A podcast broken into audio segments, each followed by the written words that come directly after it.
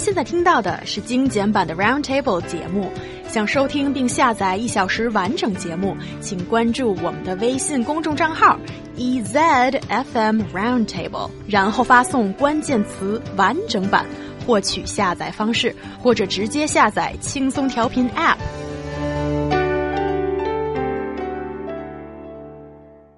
A video exposed what bears striking resemblance to a 19th century child labor sweatshop has gone viral. Footage of underage workers slaving away in garment factories in Changshu, eastern China's Jiangsu province, have shocked people and got us asking, how can we end child labor in China in the night? Uh, in the 21st century, Mm-hmm. really. So, yeah, guys, please tell me more about what exactly has been revealed in this industry from this uh, video video footage. Exactly. The government took action after the video showed child laborers working overtime in a garment workshop in Changshu City, Jiangsu Province. And officials in Changshu found eight child laborers on Tuesday. The video was uploaded to pearvideo.com. It's a video website. It featured several unnamed sources, their faces obscured, who said agents had cheated people, including children under 16 years old from Yunnan province by promising them high wages. And also China News Service reported that the children will be accommodated in a school and sent home after the uh, government helps them to get their salaries. The garment workshop foreman has been detained for hiring child laborers, according to lo local authorities. The foreman, surnamed Feng, 40 years old, was running the workshop without licenses in Changshu. And Changshu has one of the largest garment industries in China. An official says that there are about 4,000 clothing factories in Changshu, but such cases usually happen in illegal uh, workshops without licenses that change their locations frequently. And the, Chang, uh, the Changshu government has reportedly found 211 child laborers in 107 cases since 2002, China News Service reported. So appar- apparently, this is not something new, at least in Changshu. Uh, actually, it's a relatively prosperous region in China. Yeah, looking at this though, you know, it's it's no secret to me. It's no wonder to me how these kids come into this kind of uh, way of life. Uh, one source said that although agents promise a monthly wage of 3,000 yuan, which in a lot of places isn't bad, the child laborers make uh, often make way less than that. Well, less than even half of that. So imagine, you know, you're a kid who doesn't know any better. Maybe you don't have parents as active in your life, and some agent comes around and says, "Hey, you can start off making three thousand yuan, man, and just that's just the starting pay." First of all, you're a kid, you don't know any better, and you're like, "Wow, all right, that sounds great. Where do I sign?" Uh, the source also said the workers are asked to hand in their identity cards and bank cards in case they try to run away. So here you see the agent sucker, suckering them into this job. Once they start, they get basically their identity taken away. Uh, so they can't just leave um, if they realize this isn't what they want to spend their life doing. Um, not just that, workers cannot get paid if they quit before they worked for a whole year. And even if they have to pay for traveling and living expenses, uh, if they quit in that one year, basically, yes, they will have to pay for those expenses. So they come, they work, and for a whole year, I imagine they, they only get enough to get by. And then after that year, they're award, awarded their salary. But you can see from the handing in their identity cards to the whole, you get your full payment after a whole year of work. This is collateral. This is how they keep them sucked in. So if they have complaints, they said, oh, you know, so and so just lost their hands last week. This is not a good place to work. I need to get out of here, or something like this happens. Now they have their, not just their identity card in the hands of these people, but also the fact that maybe they've been working there eight months. And so they're like, I'm so close to the end. I need to just stay. This kind of system just keeps them in. Yes, and that is a really terrible system to Yes, get yourself absolutely. into in the first place. But what's quite interesting and also, I think, telling to some of the deeper reasons of this um, social problem we see right now is that even when some of these um, underage workers, when they get rescued or they get a chance to get out of this system, they come back for more. And that is the part that I think is um, worthwhile our attention to do some analysis on that why is this happening? Often it is because that um, these um, maybe these kids they don't really see an opportunity for them in school or in the future. Why do they see this Um, um, working in a child sweat uh, child labor sweatshop the best option for them? Or maybe their living conditions in their home place is not better than the current living conditions. You know, uh, uh, some, um, all of these cases, I believe, come from the underdeveloped regions of China, and they come back, they come out of the rural villages, well, ma- ma- with a picture in their heart of seeking a better life and maybe some extra cash. So they would, they, um, although they had no other, I think they have a choice, but they choose to come back, uh, come back to the uh, as a child labor and work in the factory once they have the opportunity because poverty in their home places. And you know poverty and high school drop uh, uh, and high school dropout rates are interrelated and also in these underdeveloped regions the parents maybe sometimes encourages the case to make extra cash for the family. And some child laborers are not willing to go back to their hometown. Two years ago, I remember, a child laborer was quoted as saying that at least we eat rice and meat here every day in the factory, but if we go back home, there will be only potatoes. That's really sad. So, if we want to solve the problem from the root, we need to improve the living conditions and education conditions in their home place in the long run. Yeah, I think, you know, not just that, I think we all take for granted, or those of us that have been educated, that grew up in a family that has received and appreciates education, that it has always been something that in our families we have really strongly put an emphasis on. It's been something that we, my dad, like I'll use my specific example. My dad always wanted me to go to college, always valued my education, always wanted me to put that first and foremost. But families that don't have a background in education, like I remember my grandfather, he actually became very successful through a lot of hard work, but he dropped, I, I, I no, I think he finished high school, but he dropped out of college because um, you know, he, he needed to make some money. But even before that, I think it was his 15th or mid teens birthday. I remember he told me he was so excited because it was, uh, I think it was Christmas, Christmas or his birthday, but he was getting presents. And he opened up a, his present, uh, and inside his present, and he's telling me this, he got a pair of working gloves and a mirror. And his father walked up to him and he said, uh, you know, my grandfather, a young little boy, was like, what, what is this about?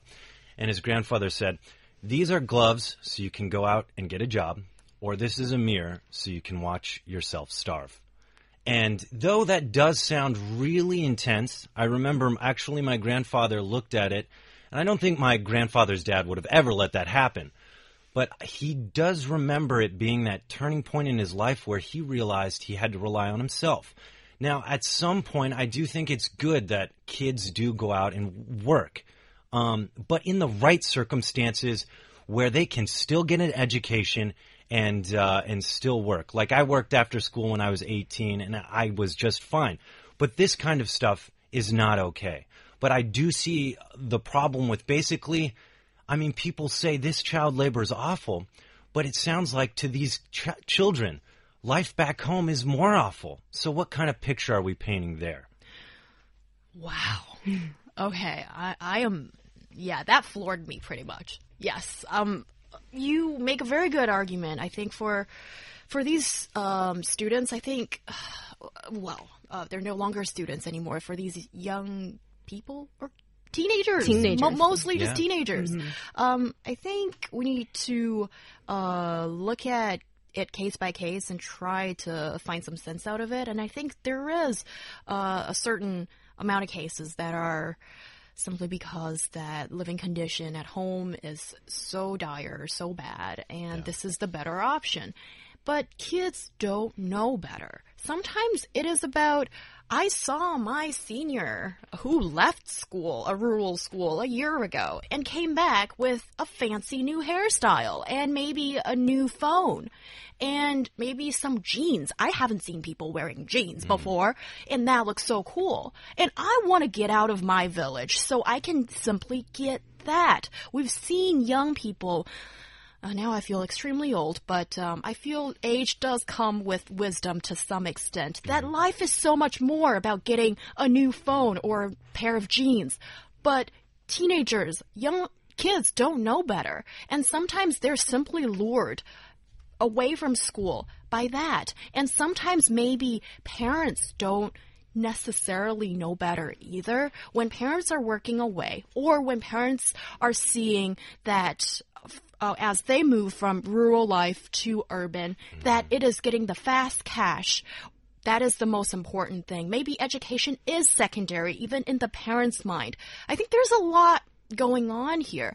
Yang, what do you think about all of this? Oh, well, uh, He Yang, I think you have pointed a very cute uh, problem now in rural uh, uh, regions in China. Uh, some case reach the juvenile age and uh, they lack parental guidance because their parents might be uh, in the urban area, something away from their hometown, and to find jobs and work there and support the family. So these kids, they are not fond of studying and maybe a little bit rebellious. But at the same time, their parents are not around and will not give them uh, useful parental guidance. So under this circumstance, if if they see other kids go to work in the city, they might also want to go as well. And uh, uh, and they are you know case are case. They they're not wise enough to make sensible judgment of their life. Uh, so so I think that also reflects the problems left behind children population. And uh, Chen Lan, uh, founder of a child abuse prevention non-governmental organization, said there are estimated 61 million left behind, left behind children in China, according to a survey conducted in 2015 by a Beijing-based NGO. So this child labor problem is kind of uh, kind of exacerbated or worsened by the huge population of children left behind in less developed regions by parents.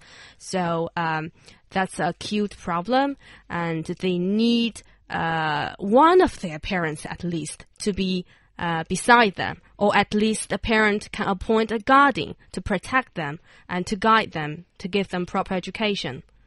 Yeah, I think the dynamic that comes down here and why we see these kids returning is because we, we talk from a standpoint where we're comfortable, where we can uh, we make a living and we can focus on other things in, in our time and effort in bettering ourselves in academics or these kind of things. Uh, when you're struggling just to survive, it's like being in a pool and you're just trying to stay above the water you're not thinking about doing laps from one end of the pool to the other or diving down in the water. Your thought is, I just need to stay alive a second longer. Oh my God. Oh my God. So there's this feeling of panic. So to expect these kids to worry about an education, to worry about their future, when they're just thinking about the day in, day out, how am I going to live? And not having anyone to call their home, their family, uh, someone that cares about them. They want a sense of belonging somewhere and at the same time, I think they want a sense of at least being able to survive, to not have to worry about tomorrow. And so I think that this place gives them that. And that's kind of sad to say that there's kids that this is their resort in kind of finding some way of happiness in life. And I think the problem is, you know, one of the problems is we make these these companies are kind of they are bad news because they're basically reeling in kids with completely fraudulent offers, offers that aren't realistic, things that take advantage of these kids, things that keep the kids in the place whether they want to be there or not. Um, but at the same time, too, I think we see this as a haven, a way these kids can get out of something maybe even worse because they're returning to it. They're choosing to come back. So I think the system here is is responsible yes, of course, the the company shouldn't be doing this, but at the same time, these kids might be worse off if the companies weren't giving them at least a stable meal every day. I mean, they're returning, right? I'm not justifying Not what all the, of them are returning. Not all of Some. them. Right. But the fact that that's happening, these kids feel that the company was better than what, what was at home, maybe. What I'm trying to say is that I think, again, we're seeing that there's two parts of the system that's wrong here. We can't just completely blame these companies because then you're still going to have these kids starving at home, not knowing where their next meal is going to come from, not having any faith in any education system they're receiving back home there also be, needs to be an investment in the infrastructure and them being able to be a part of something back home, to have a good education, to believe that a good education will take them somewhere. Right, and uh, that's exactly uh, the weak point of uh, uh, the region where the child laborers come from. And the children don't believe in that education can change their fate. And uh, because they uh, they haven't reached the legitimate age to work, there's no contract to protect them whatsoever. So uh, and also uh, as Ryan has uh, portrayed, their uh, ID cards and some caches are kept are kept by the employers as collateral, and it, to me they are treated like prisoners to some extent. And even so, they return from some time to time. Um, so that's something we need to think about. The region where the children come from needs to more job to uh, help the children and to improve their education. Right. It's it's like imagine like a shipwreck. Uh, you see all these kids drowning. They're drowning but for some reason, the only people that are throwing out a life, de, uh, life safety uh, floaty device to these kids are these companies. They're the only ones throwing, and these these aren't even really good deals. But these kids will take it because they'll take anything. What I'm saying is something better needs to be in place that isn't gonna take advantage of these kids and will maybe give the kids the enough enough of a, a an ability to be able to go to school and still be okay to be able to have a meal every day and not worry about where they're going to be fed and where they're going to sleep. Then they can focus on things like education. Maybe then they'll come around to thinking education is a, a, a way to go. Yes, that's the work in the long run. But in the short run, I think those agencies need to be cracked down on. You know, they are doing yeah. illegal business. They gain the profit margin of uh, at least 1,000 and sometimes two or 3,000 for per head of children. And also, uh, uh, for the, for those employers who hire child labor, they definitely uh, deserves severe punishment. Okay, I'm just going to take it one step further. And Ryan, I I agree with your argument, but I don't agree with your notion. I think that these companies or these factories and that employ these children without a contract, obviously because it's illegal, I think they're not doing anything good. I don't even see them throwing the rope that is life saving for these kids. I think kids don't know better. This is just um, very straightforward exploitation of these factories. And even if maybe they're offering meat and rice for these kids, but that is not okay. This should be stopped immediately. But who else is offering meat and rice? Are you? Once you take that away, they go back to starving. Is that okay? Well, there needs to be something else in place. Nobody else is giving them food for the day in, day out. Well, here, where is the parents, and also where is the government? I agree. That and, needs to be changed. Yes. Th th so there are parts That's that we, we agree, agree, but there are parts that we disagree fervently. yes, and also it wouldn't be roundtable if we did disagree. Absolutely, and and I had to stand up for for these kids in that regard. Although yes. uh, here, I think it's also very important that we establish what the law says what does the law say specifically regarding this so we can better uh, bolster the supervision role of the local government? According to Chinese law, companies can't employ people younger than 16, and uh, they will, uh, the employers uh, are required to pay a fine and rectify their crimes, uh, while a company's licenses can be revoked under serious circumstances. But Wang Jiansong, a professor, says the punishment currently imposed is not a sufficient deterrent. Okay, that's not an efficient deterrent, but we need some crackdowns here and also education, living conditions must be improved in rural areas, and that comes to the government.